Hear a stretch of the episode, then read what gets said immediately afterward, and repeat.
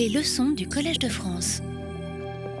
Bien, bonjour à tous. Donc, euh, c'est le quatrième euh, cours de géométrie algorithmique. Et donc, c'est une introduction à, à, la génération de maillage. Donc, pour un petit rappel rapide, on a vu pendant les trois cours précédents les, disons, les fondements de la géométrie algorithmique, à la fois les structures de données principales, comme les diagrammes de Voronoi et les triangulations de Delaunay qui vont nous resservir euh, en particulier aujourd'hui, mais tout au long du cours, et puis également des algorithmes pour, euh, efficaces pour construire ces structures. Et j'avais insisté en particulier sur les algorithmes randomisés qui ont une part de hasard pour les rendre à la fois simples et efficaces.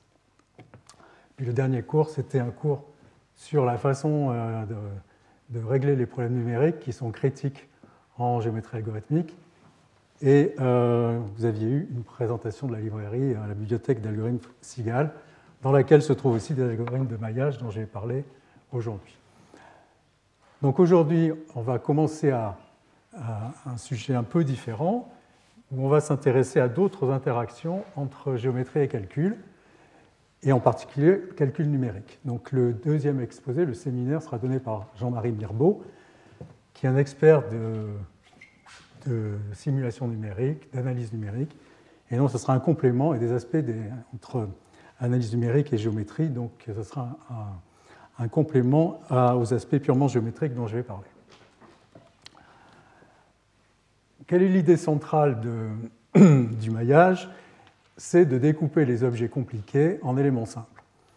Donc vous avez quelques, un exemple ici, en, haut à droite, euh, c'est la carte de la Grèce qui a été découpée en triangles, euh, plus petit quand euh, on est près de, zones compliquées au bord de la mer, ou bien plus gros à l'intérieur.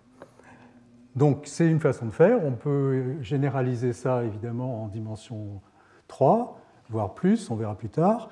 Donc en dimension 3, ce serait des découpages en tétraèdres. Il faut que les tétraèdres se recollent comme il faut, de façon à, représenter l'objet euh, qu'on cherche à étudier. On peut aussi vouloir découper en cubes. Alors c'est aussi très, euh, très classique. On parle des fois d'hexaèdres, ça peut être des cubes déformés.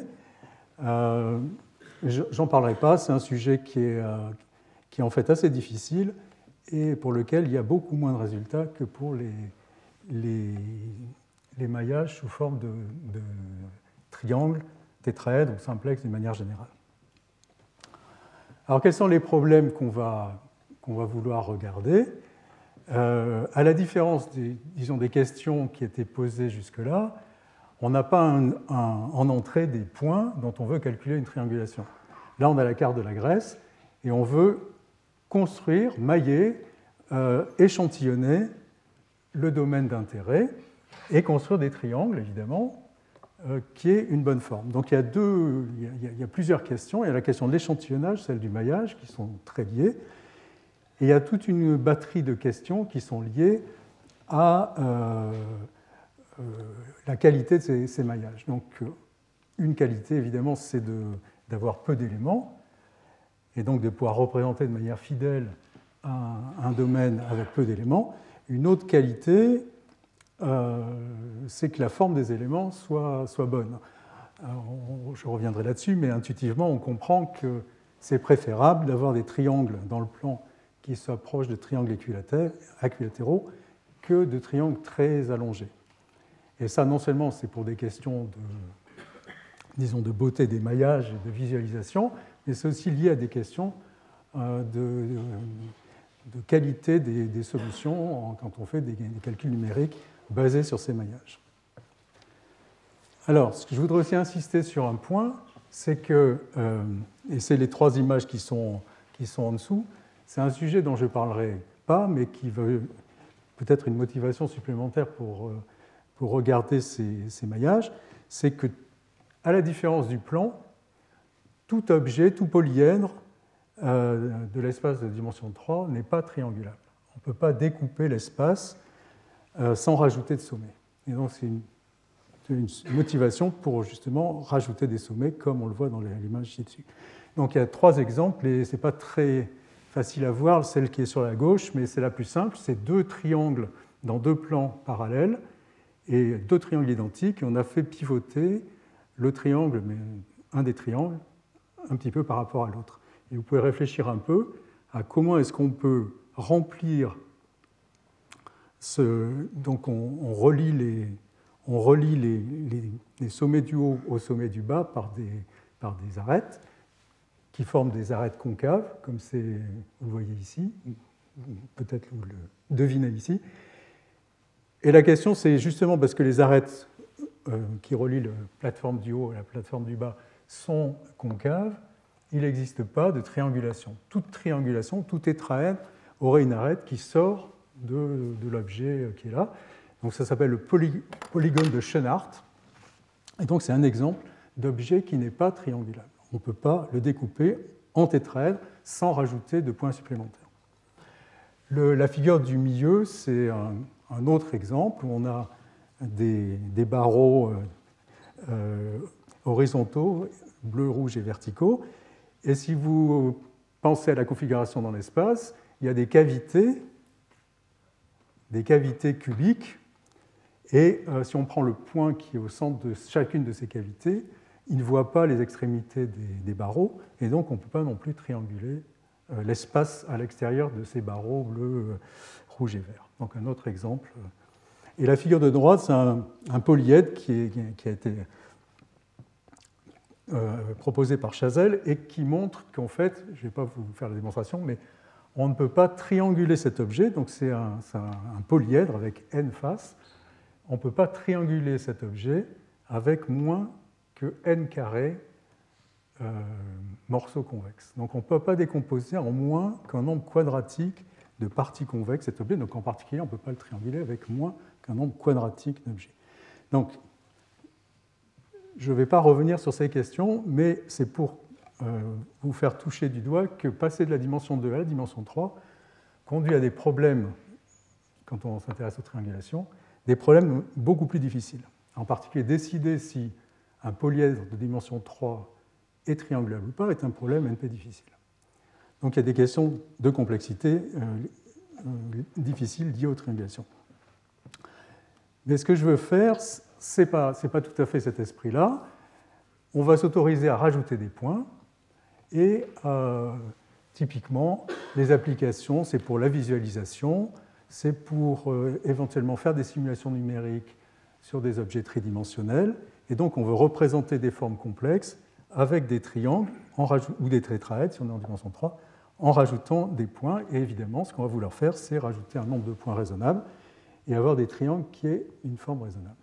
Donc voilà des applications. Une autre classe d'applications, donc on parlera plutôt des surfaces la prochaine fois, mais c'est pour vous motiver pour euh, les, cours qui vont suivre.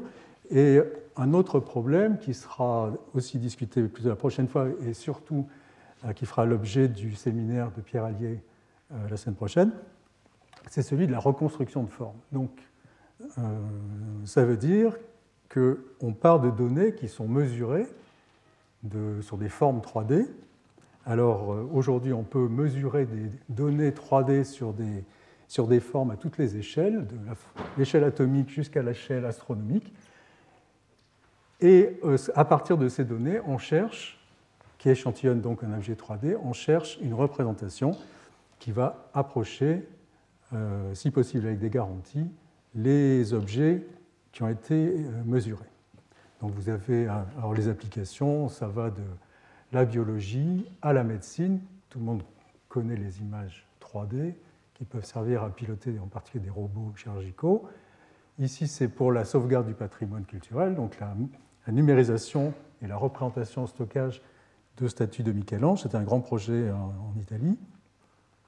En bas à gauche, vous avez des, bâtiments ou des villes entières qui sont survolées par des avions, des drones, qui enregistre des images, un très grand nombre d'images, et qui à partir de là construit des représentations 3D.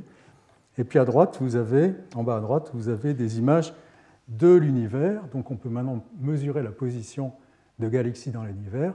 Et une des questions, c'est de comprendre quelle est, la, quelle est la forme, quelle est la distribution spatiale de ces galaxies, qui n'est pas du tout euh, uniforme, pour comprendre évidemment comment euh, l'univers a été s'est créé.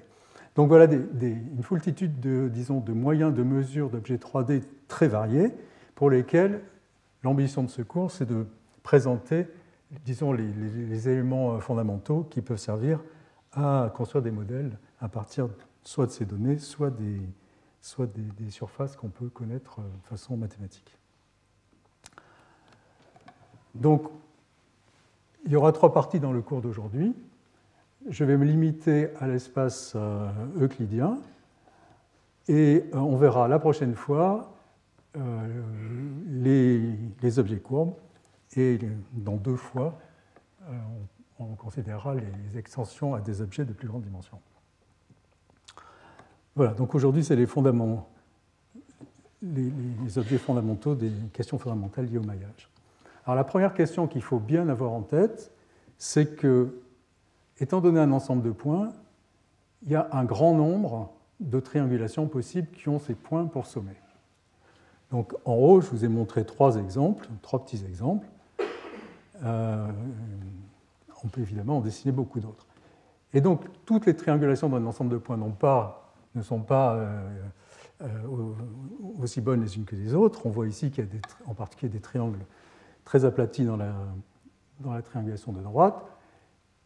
Donc une première question, ça va être de, chercher des triangulations qui soient optimales dans certains, dans certains sens.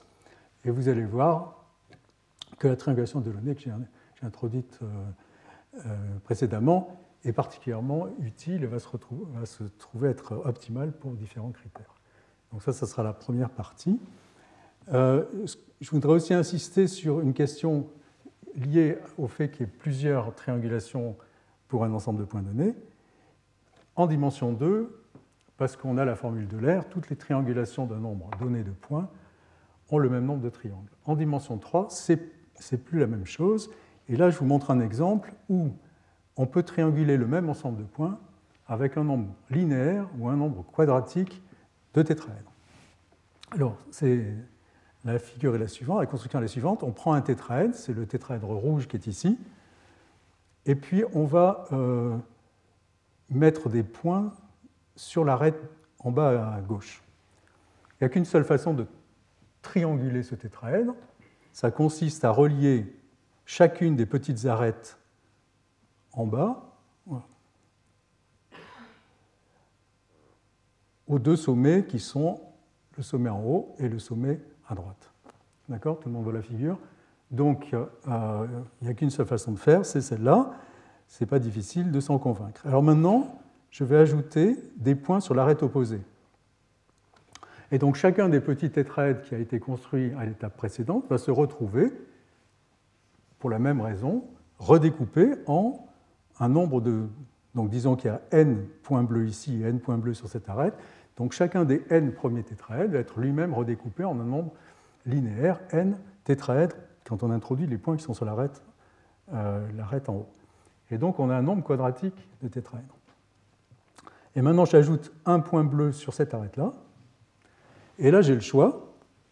Soit je coupe le grand tétraèdre en deux tétraèdres en reliant les trois points de, de gauche et le point central.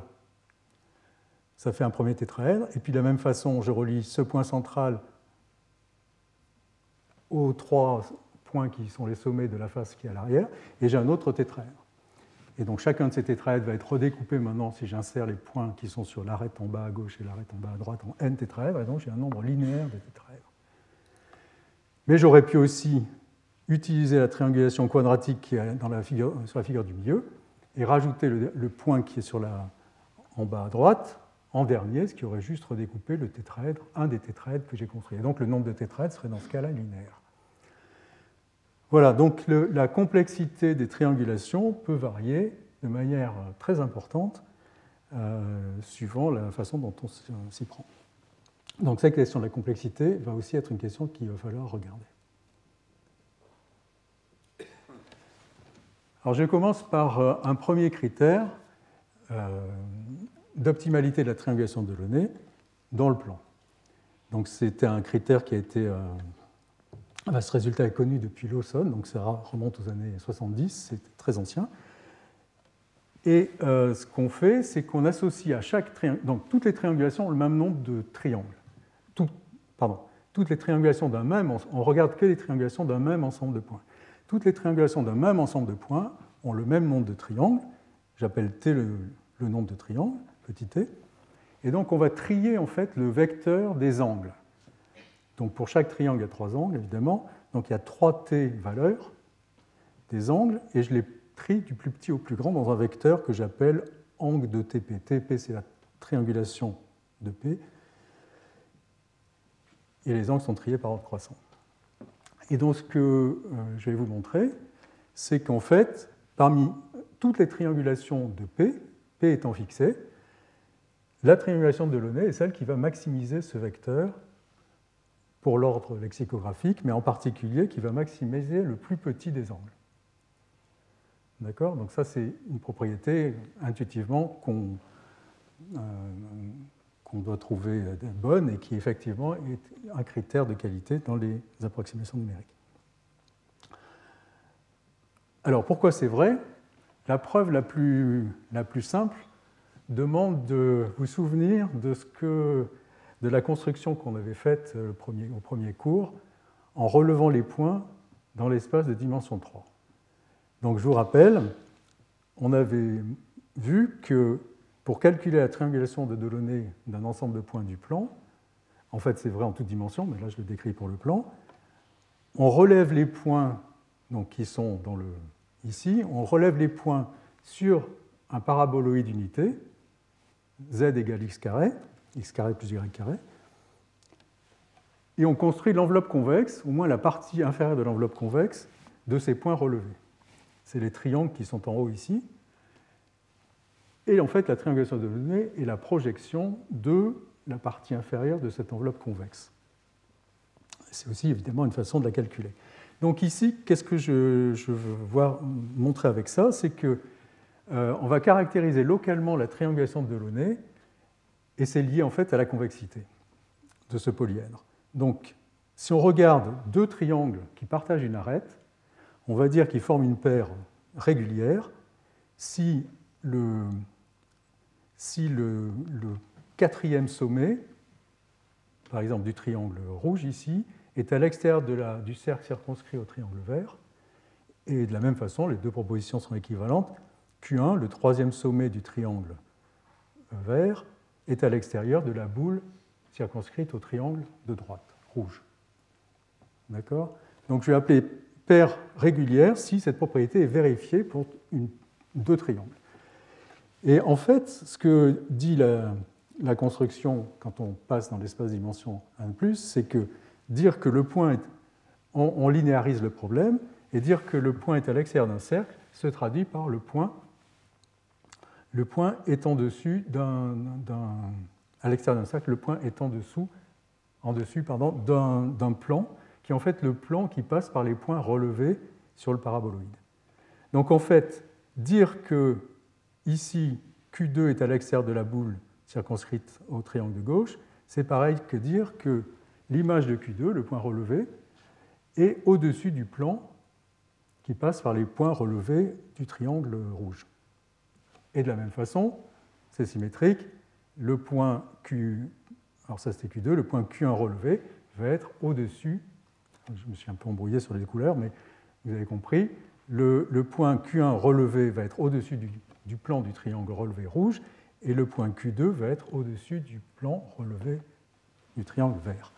Donc ça, ça veut dire que l'arête euh, est une arête convexe, et comme ça va être convexe, si je suppose que cette caractérisation locale est vraie pour toutes les arêtes, toutes les paires de triangles adjacents qui partagent une arête, eh bien, chaque arête de ce polyèdre va être convexe. Et comme euh, ça va, donc ça va être une fonction, euh, le graphe d'une fonction euh, localement convexe, et comme le support de cette fonction c'est l'enveloppe convexe des points qui est convexe, on aura une fonction convexe. Et donc on aura l'enveloppe convexe, et comme on avait vu, la projection de l'enveloppe convexe de ces points relevés, c'est exactement la triangulation de Delaunay. Donc c'est une façon de caractériser localement la triangulation de Delaunay. On n'a pas besoin de regarder que tous les points ne sont pas dans la boule, euh, par exemple, du triangle vert. Quand on regarde le triangle vert pour savoir s'il est un triangle de Delaunay, il suffit de regarder les triangles qui sont voisins. Donc évidemment, c'est...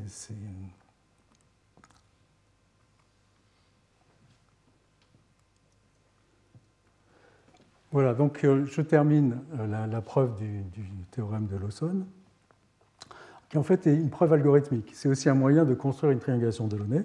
Donc on regarde deux triangles qui vont former une paire régulière et, et qui vont former une, pardon, on regarde une paire de triangles adjacents et si ce n'est pas une paire régulière, on va, on va changer, on va flipper, on va basculer, le, on va changer l'arête, changer la diagonale.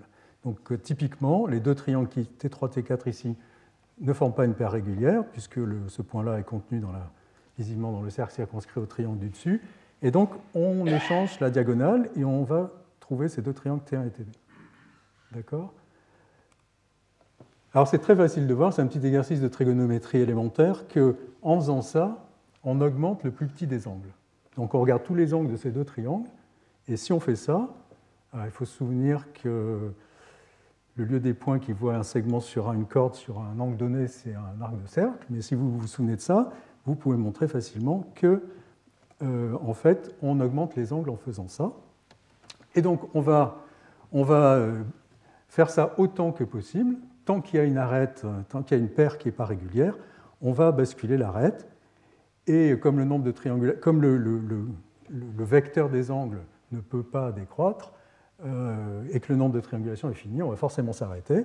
Et quand on sera arrêté, eh bien, toutes les paires seront régulières par, euh, par construction, et donc on aura une triangulation de Delaunay. Voilà, donc la triangulation de Delaunay, c'est le premier résultat, tout à fait élémentaire, euh, et la triangulation optimale, celle qui maximise pour l'ordre lexicographique, l'ordre, le, vecteur des, angles. Alors il y a beaucoup d'autres résultats d'optimalité de la triangulation de Delaunay dans le plan. J'en cite juste un qui est dû à RIPA et qui est, qui est joli et qui en particulier est, euh, lié à l'approximation de, euh, linéaire de fonctions. Donc ça c'est aussi une question qui est évidemment très importante. C'est on a des points dans le plan, on verra plus tard en plus en dimension, pour lesquels on a la valeur, donc c'est un problème de cartographie, par exemple. On a l'altitude, on a un certain nombre de points, et on veut construire une approximation linéaire de cette fonction. Et pour faire ça, on va trianguler les points dans le plan, et puis relever les triangles. D'accord? On va trianguler les points du plan, et puis chaque euh, chaque point, on a une valeur de la fonction, qui est la troisième coordonnée. On va relever le triangle, et ça va faire le graphe de la fonction linéaire qui approxime notre fonction euh, échantillonnée. Et donc, ce qu'a montré RIPA, ben, c'est que parmi toutes les triangulations, donc on a évidemment le choix de la triangulation, chaque triangulation va conduire à une, approximation différente, et euh, RIPA a montré que parmi toutes les triangulations possibles, la triangulation de Delaunay était celle qui allait minimiser cette expression un peu, euh, un peu compliquée, mais qui, euh, en gros dit que la, triangulation va être la moins rugueuse possible, donc sa variation va être la, plus, euh, faible possible. C'est ce qu'on appelle une version discrétisée de l'énergie de Dirichlet, donc c'est le gradient de cette fonction, donc l'orientation des triangles euh, qui est minimisée. Alors je n'ai pas insisté là-dessus, je, voudrais maintenant montrer deux propriétés en fait, une propriété tout à fait élémentaire, mais qui a des conséquences intéressantes, qui vient du fait qu'une fois encore, la triangulation donnée est projection d'une enveloppe convexe. Et donc, si on regarde, pareil, on a une, fonction à cette fois-ci qui est, la fonction f de x égale x carré. Donc, le graphe de cette fonction, c'est le fameux paraboloïde qu'on a déjà vu. On a des valeurs en chacun de ces points. Donc, euh, donc les, le graphe de la, fonction, c'est le paraboloïde. Et si on relève les valeurs en points PI, on a des points pris sur le paraboloïde et on veut une triangulation qui soit celle qui approche le mieux la fonction euh, f de x égale x carré. Comme la fonction est convexe et que la, euh, la, meilleure approximation possible va être l'enveloppe convexe des points relevés, mais l'enveloppe convexe des points relevés se projette selon la triangulation de Delaunay, donc la triangulation de Delaunay va être la triangulation qui, qui, euh, qui est la meilleure dans le sens où, en chaque point, l'écart entre la valeur de la fonction et son interpolant linéaire est euh, minimal. Donc c'est une conséquence directe du, fait que la triangulation... C'est un cas très particulier, évidemment, puisqu'on a pris la fonction f de x égale x carré. Maintenant, si on prend une fonction f de x convexe générale, j'insiste pas, mais pour les, raisons qui sont liées aussi à ce qu'on avait vu dans le premier cours, en fait, la meilleure approximation, ça va être l'enveloppe convexe des points, et cette enveloppe convexe va être en fait, enfin la projection de cette enveloppe convexe va être une triangulation pondérée. Si vous vous souvenez, on avait parlé des diagrammes de la guerre et de leur dual, donc c'est ça. Il faut donner des poids aux points, remplacer les points par des boules, ce qui va permettre de relever les points sur le graphe de cette fonction convexe et pas uniquement sur le graphe du sur le paraboloïde, moyennant quoi la triangulation qui optimise euh, l'erreur, de la même façon que pour le, cas de la fonction quadratique, ça va être une triangulation pondérée.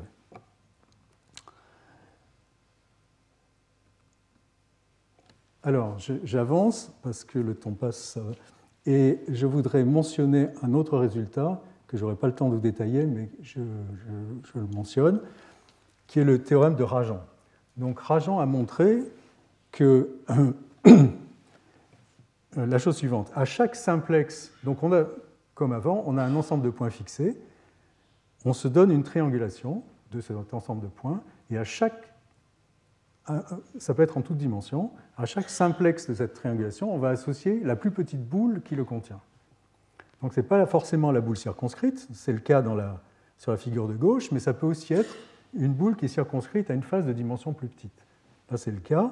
Le triangle, parce qu'il a un angle obtus, à une boule, euh, une plus petite boule englobante qui est centrée sur le grand côté du triangle.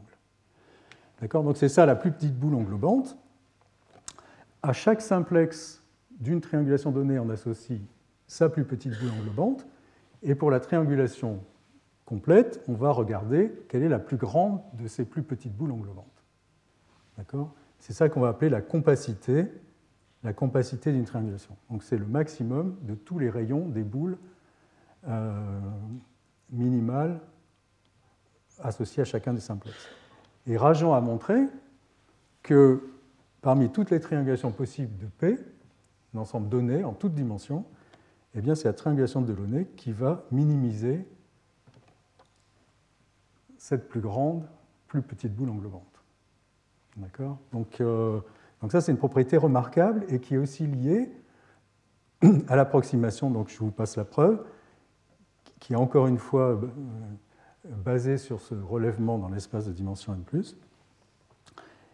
et qui, euh, qui permet de, montrer, via un résultat du Waldron, qu'en fait, dans la classe de toutes les fonctions, alors on a regardé le cas des fonctions quadratiques isotropes des cas des fonctions euh, convexes, maintenant c'est le cas des fonctions pour lesquelles la dérivée seconde dans toutes les directions est majorée par une constante. Et donc dans ce cas-là, euh, l'erreur euh, est majorée au point, au centre de la plus petite boule, pour chaque simplex. Et donc, moyennant ça et le, résultat précédent, eh bien, parmi toutes les triangulations d'un ensemble de, points donnés P, la triangulation de Delaunay est celle qui va minimiser l'erreur d'interpolation quand on minimise sur le, quand on cherche, à, on considère toutes les fonctions de cette classe de fonctions à, dérivée seconde majorée, et euh, pour tous les points à l'intérieur de l'enveloppe convexe. Donc voilà des résultats assez, assez forts sur la qualité d'approximation de, de, la triangulation de Delaunay. Alors pour finir, et euh, très rapidement aussi, là on, avait un ensemble de points fixés, on, jouait avec la triangulation. Ce qu'on peut chercher à faire aussi, c'est à déplacer les points pour améliorer le critère. D'accord? Et en particulier, ça a été fait, ça a été proposé par Shen, puis euh, euh, étudié par la suite par Ali et ses collaborateurs, en minimisant une énergie qui est en fait le volume entre le paraboloïde et le, polyèdre qui va euh, approcher le, qui correspond à la fonction linéaire par morceau. Et donc on peut, à nombre de points fixés, et pour l'enveloppe convexe, euh, l'enveloppe convexe étant fixée, chercher à minimiser cette erreur. Et il y a une forme close dans le cas où on bouge un seul, point. D'accord? Donc euh, c'est la formule qui est là, qui est très simple en fait, qui dit que le, point, il faut déplacer pour minimiser ce critère, tous les autres points étant fixés, il faut déplacer ce point et le mettre au barycentre des centres des boules circonscrites aux différents, différents simplex incident au point xi. Donc ça, c'est un beau résultat, et on peut itérer euh, un, placement de points et le calcul de la triangulation. Puisque la, triangulation minimise aussi le même critère, en fait, on va de façon consistante minimiser un critère avec, en alternant à la fois cette, phase de, retriangulation, déplaçant des points, retriangulation, déplacement des points. Et donc le critère, euh, l'énergie diminue. Et vous voyez ici des résultats. Pierre Allier vous montrera certainement d'autres résultats. Euh, là, c'est un cas simple, mais on voit bien l'effet assez spectaculaire de, cet algorithme sur la qualité de la triangulation. Et c'est aussi lié, donc cet algorithme, pour ceux qui connaissent euh, le clustering, c'est aussi une variante de l'algorithme très connu qui s'appelle Camins, dont je parlerai dans un cours ultérieur. Donc, ça s'appelle aussi la relaxation de Lloyd. Voilà, donc euh, j'étais un peu long et je vais euh, passer maintenant à une deuxième partie où on va rentrer davantage, un peu plus dans le vif du sujet, parce qu'on va s'intéresser à ajouter des points, ce qu'on pour le moment on n'a pas fait. Donc on veut ajouter des points, et évidemment on ne veut pas faire ça n'importe comment, donc il faut, euh, il faut définir une notion de bon échantillon. J'appelle ça échantillon régulier, je n'ai pas su le traduire, non, je vais utiliser la terminologie euh, anglaise qui parle d'epsilon net. Alors c'est un peu... Euh, donc il y a des epsilon net de différentes natures en informatique, et puis c'est également... bon, les maillages, c'est aussi des nets, donc on est un peu perdu dans tout ça. Et pour finir, euh, c'est aussi appelé des Delone sets, des ensembles de Delone, de Delaunay. Alors, pour des raisons historiques, Delone est écrit D-O-L-O-N-E, et pas Delaunay, bien que ce soit exactement la même personne, parce que Delaunay était russe, et c'est deux transcriptions euh, du cyrillique euh, différentes qui ont été, disons, faites par des communautés différentes. Mais donc, on va parler d'ensemble de Delone et de triangulation de Delaunay, ce qui est deux choses plutôt différentes, mais euh, qui viennent quand même de la même personne. Donc, qu'est-ce que c'est qu'un ensemble, un, epsilon net? Je vais dire epsilon net pour, euh, si vous excusez cet anglicisme. Donc, euh, donc on a un domaine oméga, c'est le cercle qui est en haut à, gauche, et on veut l'échantillonner avec des points tels que, eh bien, il y a des, chaque point du domaine qu'on regarde soit assez proche à epsilon près s'approche à epsilon près d'un point de l'échantillon. D'accord C'est la propriété de densité. Et par ailleurs, on ne veut pas qu'il y ait deux, points trop proches. Donc on va interdire que deux points de l'ensemble soient à distance plus petite que eta bar. Alors eta bar, veut dire qu'il n'y a pas de dimension. Eta bar epsilon. D'accord Donc eta bar, ça va être une constante, typiquement. ça peut être 1. Donc on veut, pas que, veut que tout point du domaine soit à distance au plus epsilon d'un point de l'échantillon, première condition, et on ne veut pas que deux points de l'échantillon soient trop proches. Très bien. Et donc on peut se demander est-ce que des ensembles comme ça existent? Et oui, ils existent, et c'est même très simple à obtenir. Donc on peut prendre ce que j'avais appelé l'état bar 1, et euh, pour montrer que ça existe, il suffit de, faire simuler l'insertion de points. Donc on va échantillonner, c'est un algorithme. Et tant qu'il y a un point du domaine qui est à distance plus grande que epsilon des points déjà insérés, donc c'est un algorithme glouton, on insère les points d'un, on le rajoute. Quand on a fini, euh, tous les points sont donc à distance euh, au plus epsilon, puisque sinon on aura inséré un nouveau point. Et, euh, et on n'insère pas de points qui soient à moins de epsilon près. donc, euh, donc, les deux conditions sont automatiquement vérifiées. Et l'algorithme termine puisqu'on s'interdit de rajouter des points qui sont à distance plus proche que epsilon et le domaine est supposé compact. Donc voilà une démonstration très simple. Bon, ça ne conduit pas à un algorithme très efficace, on verra ça tout à l'heure, mais euh, donc les epsilon net existent et c'est une notion euh, intéressante qu'on va un peu étudier. Alors d'abord, on peut regarder combien il y a de points dans un epsilon net. Donc ça, c'est un, petit argument de volume euh, qui est, simple, mais qui est très courant dans ce genre de, questions. Et donc, euh, qu'est-ce qu'on fait? Eh bien, d'une part, si on centre des boules de rayon epsilon en chacun des points de l'échantillon, elles recouvrent le domaine, par définition. Donc, euh, donc le volume du domaine que j'appelle oméga, c'est au plus n fois, s'il y a n points, le volume d'une boule de rayon epsilon. Et par ailleurs, comme il n'y a pas deux points qui sont à distance plus proche que eta bar epsilon, les boules de rayon centrées dans les points et de rayon eta bar epsilon sur 2 sont disjointes. Et donc, n fois le volume de ces boules, c'est la figure de droite, c'est plus petit que le volume du domaine augmenté du rayon de ces boules, parce que les boules peuvent déborder. D'accord? Donc, euh, donc, voilà un, encadrement qui montre que euh,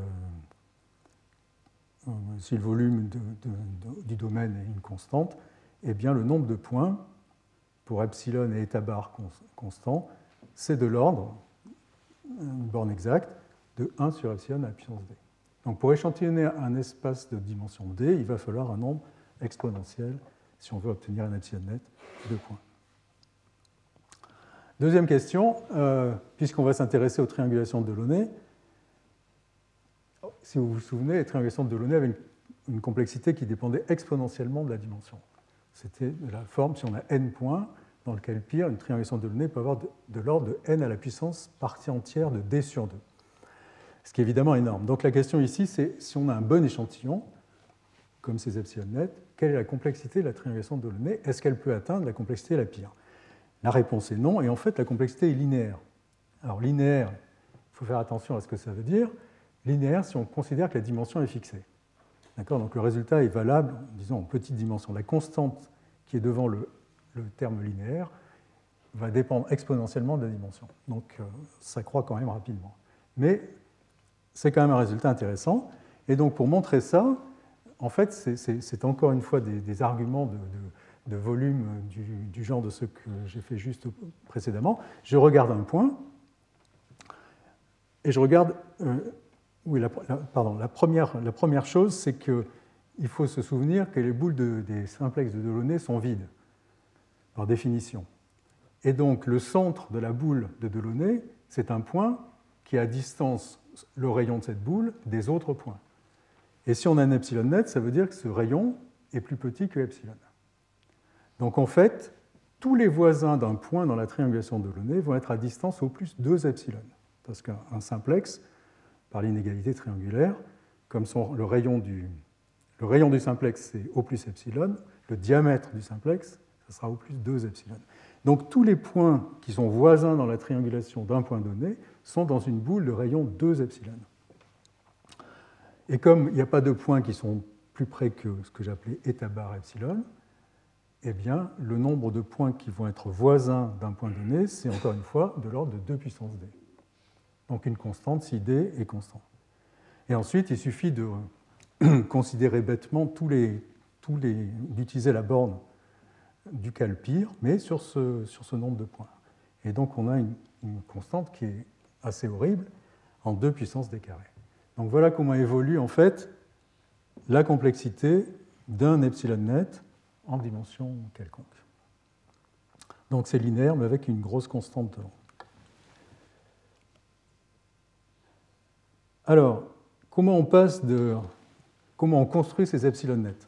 Donc, pour construire ces epsilon nets, en fait, on va construire une, variante qui est un peu plus générale, qui n'est pas uniforme. Ça, c'est intéressant pour les maillages parce qu'il y a des endroits où on veut pouvoir raffiner davantage qu'à d'autres. Et donc, on va se donner une fonction phi, et je vais parler de phi net parce que c'est relié à, cette fonction. Et les deux mêmes conditions doivent être vérifiées. On a deux constantes, C et C', et il va falloir que le maillage soit dense, c'est-à-dire que tout point du domaine soit à distance au plus C fois phi de x, donc le point x est à distance C fois phi de x d'un point de l'échantillon, et séparé, deux points de l'échantillon doivent être à distance au moins le max de phi de, phi de P ou de Q. D'accord? Donc ça, ça va permettre de faire des, maillages, de générer des, nets euh, qui satisfont, qui se conforment à cette, euh, cette fonction phi. Et le lien entre euh, phi net et maillage est fait par cet algorithme qui est initialement dû à Xu, puis qu'a vraiment développé Rupert. Donc c'est un, des beaux algorithmes du, domaine qui est d'une simplicité extrême. Donc j'ai parlé de domaine borné tout à l'heure les frontières, les, bords des domaines, c'est des, choses qui sont embêtantes, et donc euh, là, je vais les éviter. En, faisant ça, je pense que je, montre les idées qui sont vraiment centrales, et je laisse les, difficultés techniques liées au bord de côté. J'y reviendrai un peu la, semaine prochaine à propos des, surfaces. Donc, euh, donc, en fait, on va se placer dans l'espace périodique. Donc, si c'est dans, le plan, on rejoint le, haut et le bas, et la droite et la gauche. Donc on donne un champ de taille et on va vouloir que, va imposer qu'il soit alpha Lipschitz, c'est-à-dire que la, valeur absolue de la différence entre phi de x et phi de y, c'est au plus alpha la distance entre les points x, y, pour un alpha strictement plus petit que 1. Et d'autre part, donc si, alpha égale 0, c'est juste une,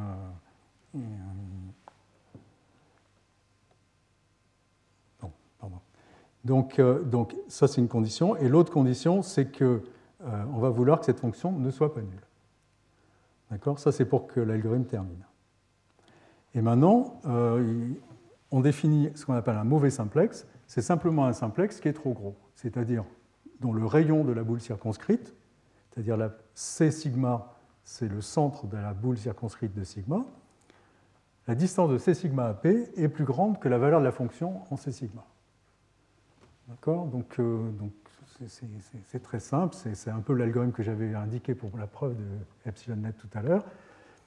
Euh, à part qu'ici, on a un nombre fini de, choses à regarder, c'est les simplexes de la triangulation courante. On en regarde les centres et les rayons. Et si le rayon est plus grand que la valeur de phi au centre, on dit que le simplex est mauvais. Et l'algorithme est extrême. Pardon? Le, centre de la sphère circonscrite.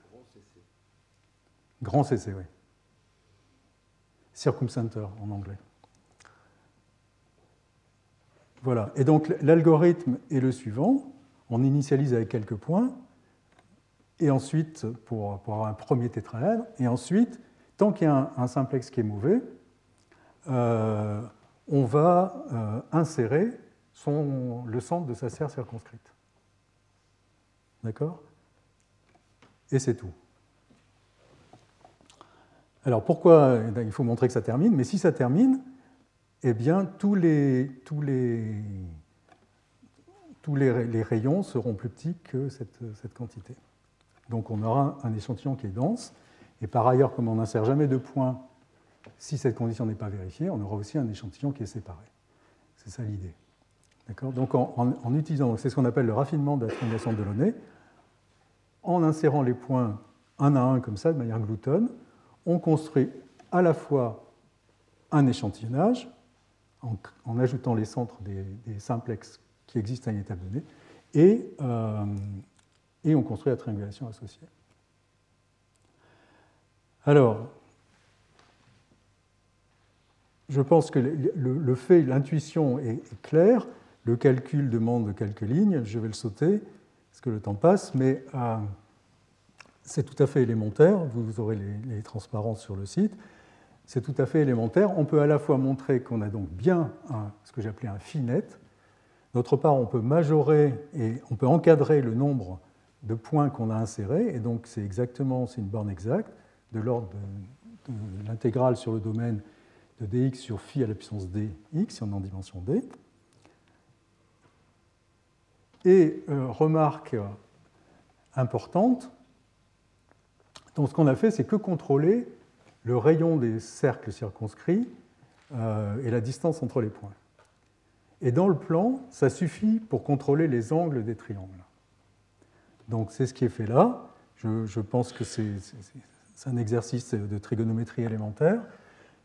Dans le plan, et j'insiste sur le fait que c'est dans le plan, en fait, cet algorithme donne une triangulation dont on peut, dans le cas où il n'y a pas de bord, donc quand on est sur l'espace périodique, euh, on peut, euh, euh, minorer les angles par 30 degrés, ce qui est relativement très bien. D'accord? Donc évidemment, s'il y a des bords avec des petits angles, ça complique les choses, mais disons, s'il n'y a pas de bord, on peut construire une triangulation par cet algorithme extrêmement simple, dont tous les angles sont plus grands que 30 degrés et plus petit donc que 150. Et voilà le, en pratique ce qu'on peut faire avec ce genre de... Donc à gauche, c'est exactement l'algorithme dont je viens de parler, bon, avec un bord, mais euh, je passe ces détails, où on a donné une fonction phi qui est, euh, qui est plus grande quand on s'éloigne de, de, la frontière, d'accord, du bord du domaine. Donc on a des grands triangles au centre et des petits triangles au bord. Et puis ici, vous avez un autre résultat euh, qui est obtenu en utilisant l'optimisation dont j'avais parlé tout à l'heure, la relaxation de Lloyd. Donc on, peut améliorer les triangulations qu'on a obtenues par cet algorithme glouton en utilisant une phase d'optimisation par cette euh, méthode de relaxation. Alors, je voudrais, euh, parce que c'est quand même la partie la plus euh, délicate, au moins commencer, je continuerai si je n'ai pas le temps la prochaine fois, vous parler des triangulations épaisses, c'est-à-dire qui ont des angles importants en dimension plus grande que 2. Donc en dimension 2, l'affaire est réglée, mais là, il y a une différence considérable entre la dimension 2 et la dimension 3. Donc l'algorithme que je vous ai présenté marche en toutes dimensions. Et en particulier, ici, vous avez des résultats en dimension 3. Il construit des, nets, donc il construit des, ensembles pour lesquels euh, tous les tétraèdres de Delaunay vont avoir un rapport entre rayon de la sphère circonscrite et plus petite arête borné. Donc ça conduit à ce genre de résultats et ça peut être très utile pour, pour beaucoup d'applications, en particulier pour la visualisation. En revanche, rien n'a été dit, rien n'est fait en fait euh, pour contrôler les angles des tétraèdres. Et cette question, elle est, très importante parce que si on veut faire des simulations numériques, c'est bien ça qu'il va falloir faire. Donc pour vous en convaincre, regardez cette grille parfaitement régulière. Donc chaque face de la grille, c'est un carré et je peux euh, faire passer un cercle par les quatre sommets du carré et une, sphère qui aura pour diamètre, pour euh, circonférence, ce cercle. D'accord? Et cette sphère est vide. Donc à chaque face en fait de la grille, il y a une, boule circonscrite minimale qui passe par les quatre sommets du carré de la face et qui contient aucun des autres points. Et maintenant, si je perturbe un tout petit peu les points, eh bien, ils vont être en position générale et je vais avoir un tétraèdre qui sera presque c'est très, très aplati, arbitrairement aplati, dont la boule circonscrite sera très proche de celle qu'on avait euh, faite construite jusque-là, qui est donc vide, qui est donc de Delaunay. Et donc la triangulation de Delaunay contient en fait, un nombre de tétraèdres plats énorme qui est égal ici à au nombre de faces dans, la grille. Et ça, c'est un vrai problème. Donc c'est un problème à la fois pratique parce que, parce que si on veut faire des simulations numériques, ça va être très problématique, et c'est un problème théorique très important, très difficile, pour lequel il n'y a pas de solution complètement satisfaisante, mais pour lequel aussi il y a eu beaucoup de travail dans les, disons, les 10 ou 15 dernières années, et je vais, euh, en particulier très récemment, et je vais évoquer ces résultats maintenant. Donc, euh, voilà, le, sujet c'est ça, c'est euh, comment avoir des, bornes de la même qualité que celles ou de qualité comparable à ce qu'on a pu avoir dans le plan. Et cette question n'est pas une question euh, banale d'ingénieurs qui veulent résoudre des équations, mais c'est une question centrale aussi en maths et qui a été abordée de, de différents points de vue. Donc en fait, cette triangulation épaisse, ont été étudiés par les plus grands noms de la topologie et la géométrie différentielle euh, au cours du XXe siècle. Donc, euh, il faut d'abord caractériser ce qu'on entend par un tétraèdre plat ou un tétraèdre épais. Et pour ça, on va définir l'altitude, qui est juste la hauteur d'un point, à distance d'un point, à la face opposée dans un tétraèdre. D'accord? Voilà, Je note ça d de q sigma, donc c'est la distance de q euh, dans le simplex sigma, et c'est aussi la distance euclidienne entre Q et le plan de la face opposée. Donc j'appelle sigma Q la face opposée à Q dans sigma. Et l'épaisseur, donc ça va être une quantité sans dimension qui est définie euh, comme le rapport en fait entre l'altitude et le diamètre. Donc le diamètre, c'est la plus grande distance entre deux sommets du, tétraèdre. Donc, euh,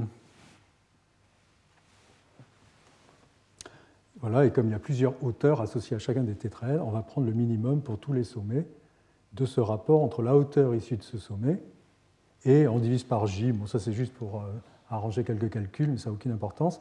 On divise par le diamètre du simplex.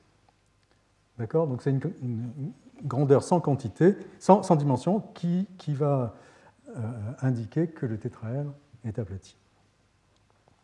Donc on peut en déduire immédiatement des bornes sur les angles dièdes entre les faces des tétraèdres.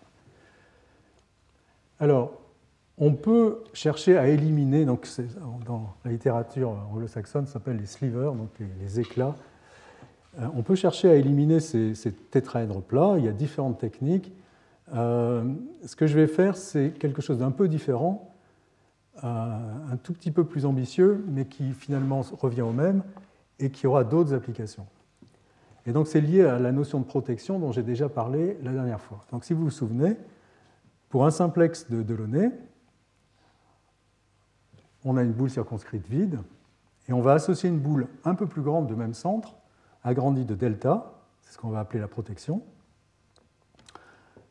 et on va vouloir que cette boule agrandie de delta soit elle-même vide. D'accord? C'est ça qu'on va dire, on va appeler le simplex dans ce cas-là delta protégé. Donc tous les points qui ne sont pas les sommets du simplex, à distance, le rayon de la serre circonscrite plus delta. Alors, cette, cette, notion est intéressante parce qu'elle implique la séparation, ce qui n'est pas une grande surprise, mais également l'épaisseur.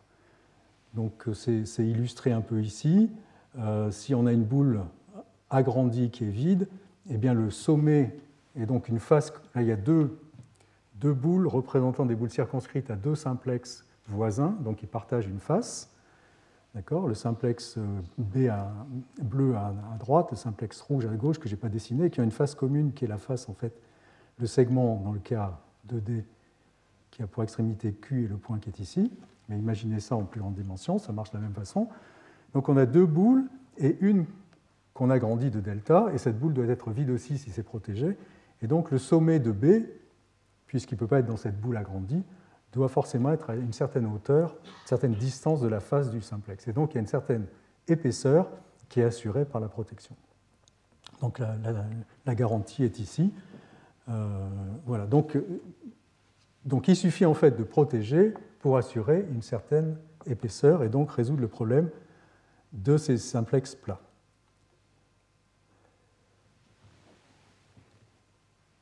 Et donc, ce qu'on va faire, en fait, je vous présente l'algorithme et vu le manque de temps, je présenterai son analyse la, prochaine fois. Donc, on va regarder ce qu'on appelle une mauvaise configuration, c'est-à-dire justement un simplex pour lequel cette condition est violée. Donc, il y a un simplex ici en bleu, et puis il y a un point rouge qui tombe dans la zone, disons, de protection de ce simplex. Donc, ça, c'est ce que je vais appeler une mauvaise configuration. Donc, elle est définie par sigma, le simplex, et puis un point, le point rouge, qui viole cette condition-là. Et ce que va faire l'algorithme, c'est un algorithme de perturbation randomisé. Donc ce qu'on va faire, c'est qu'on va euh, considérer les points comme des variables aléatoires, et plutôt que, prendre construire une triangulation sur les points euh, de départ, on va construire une triangulation sur des points qui, seront n'importe quel point, enfin des points qui peuvent être pris de façon aléatoire à l'intérieur d'une boule de rayons, euh, de que je vais appeler ρ, enfin ces petites boules dans lesquelles je m'autorise à, prendre, euh, à déplacer le point. Donc c'est un algorithme de perturbation. Je remplace les points que j'avais au départ par des points qui ne sont pas trop loin dans une boule de rayons euh, fixés. Et donc l'algorithme est le suivant. pour donner un peu d'intuition, si on n'était pas protégé, ça veut dire qu'on a des points qui sont presque cosphériques. Et c'est une situation qui est instable, et en perturbant les points, on va pouvoir détruire cette situation instable. C'est ça la, philosophie. Et donc l'algorithme est le suivant. On a donc un, ensemble de points P. Rho, ça va être le rayon de ces boules de, perturbation. Delta, c'est la protection qu'on veut garantir. Et c'est un algorithme très, très glouton, très simple. Tant qu'il existe une configuration, une mauvaise configuration, c'est-à-dire un point qui tombe dans la zone de protection d'un simplex, on va rééchantillonner, c'est-à-dire qu'on va prendre, tirer de nouvelles valeurs à l'intérieur de chacune de, leurs boules on va retirer les points à l'intérieur de, sa boule. Les points étant les sommets de cette mauvaise configuration. Donc s'il y a une mauvaise configuration, elle a des sommets, je, tire de manière aléatoire dans l'intérieur de chacune des, boules correspondantes de nouveaux sommets. Donc j'ai une nouvelle configuration et je réexamine la situation. S'il y a de nouvelles configurations, euh, de mauvaises configurations, je recommence. Et le miracle, c'est que ça termine et ça construit, sous certaines conditions évidemment sur ρ et delta, ça va construire une triangulation qui va avoir une, euh, épaisseur garantie. Voilà. Pourquoi tu ne fais pas sur le point qui gêne, le point qui donne la... le point rouge Là ouais. Le tuyau, là. Le point rouge. Le point rouge qui est ici Ouais. Pourquoi je ne fais pas quoi Pourquoi tu ne perturbes pas celui-là Et je le perturbe. Ah bah t'as dit que tu perturbais que les bleus, là. Non, non, non, non, non, je, non, non, je perturbe tous les sommets de la configuration, c'est-à-dire à la fois le simplex et le point, le point rouge. Voilà, donc euh, euh, il faut que je m'arrête, mais comme c'est un des, beaux sujets, je pense, euh, je ne voudrais pas l'escamoter, et donc je, commencerai par ça la prochaine fois.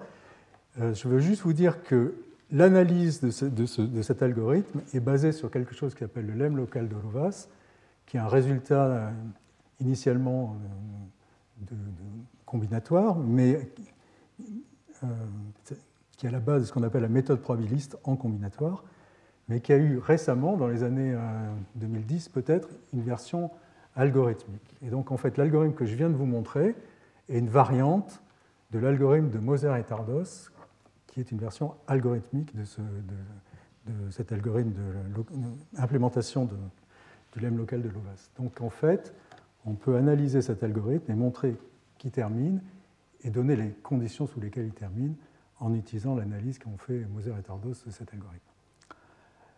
Voilà, donc, euh, donc la prochaine fois, on enlèvera les... Donc je, saute les transparents, mais j'avais... J'y reviendrai la prochaine fois. Et donc en particulier, les sujets que je voudrais évoquer euh, la prochaine fois, ce sera de mailler, donc terminer ça pour montrer comment on peut éliminer les simplex plats dans les triangulations 3D, voire de dimension supérieure. Mailler les objets courbes, donc quitter, le, les espaces euclidiens, et puis euh, aborder, mais sans doute assez rapidement, la question des maillages anisotropes. Voilà, donc merci pour votre attention. Et donc maintenant, je vais passer la parole à Jean-Marie Mirbeau. Donc, euh, Jean-Marie est un, chercheur du CNRS à l'Université d'Orsay qui a fait sa thèse euh, Paris 6, donc euh, pas loin. Voilà, sa thèse est, on peut la qualifier de monument, elle fait 400 pages. Elle a eu le prix solennel de la chancellerie de Paris, Paris. Elle a eu le prix de la meilleure thèse EADS en mathématiques et interaction. Et puis Jean-Marie a eu euh, plus récemment le prix Popov, qui est un prix attribué tous les trois ans, un prix international attribué tous les trois ans un chercheur, un jeune chercheur en fait en, théorie de l'approximation. Donc je pense que c'est un, un expert formidable pour parler des liens entre géométrie et analyse numérique.